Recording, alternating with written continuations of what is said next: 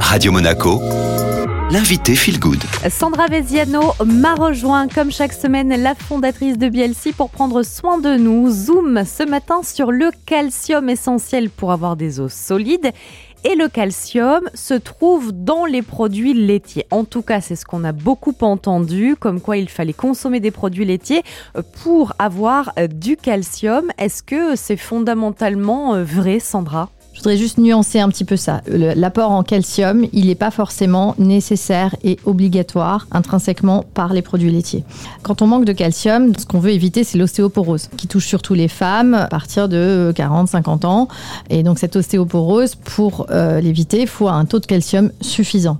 Et tout ça pour dire aussi qu'il y a des études qui ont prouvé que les pays d'Europe avaient le taux le plus élevé d'ostéoporose. Alors que par exemple en Asie, ils consomment moins de produits laitiers et ils ont moins d'ostéoporose que nous. Alors, quelle conclusion on peut euh, en tirer, Sandra? Les produits laitiers sont parfois acidifiants. Si on ne rectifie pas le pH de notre alimentation, qu'on mange vraiment trop de viande et trop de produits laitiers, on a un pH qui est acide. Et donc, pour rectifier ce fameux pH, notre corps va puiser dans nos réserves de calcium.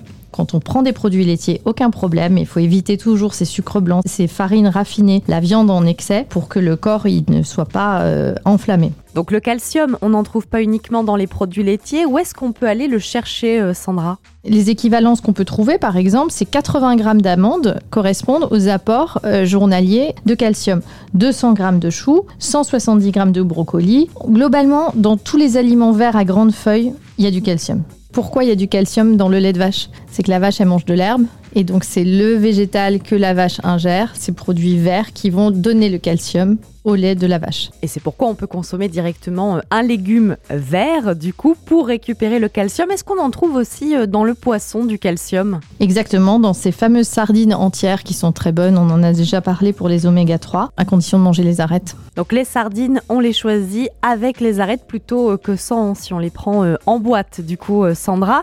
Pour finir, peut-être un rappel, qu'est-ce qu'on risque? En tout cas, qu'est-ce que ça génère? Eh bien, un manque de calcium chez un individu. Ça crée des problèmes problèmes dentaires, des crampes musculaires ou même des troubles rénaux. Et chez les enfants, on a même des, des retards de croissance qui peuvent survenir. On est paré, on en sait plus à propos du calcium. Merci beaucoup Sandra. Le podcast est disponible comme toujours sur toutes les plateformes d'écoute et je vous laisse profiter du retour de la musique sur Radio Monaco.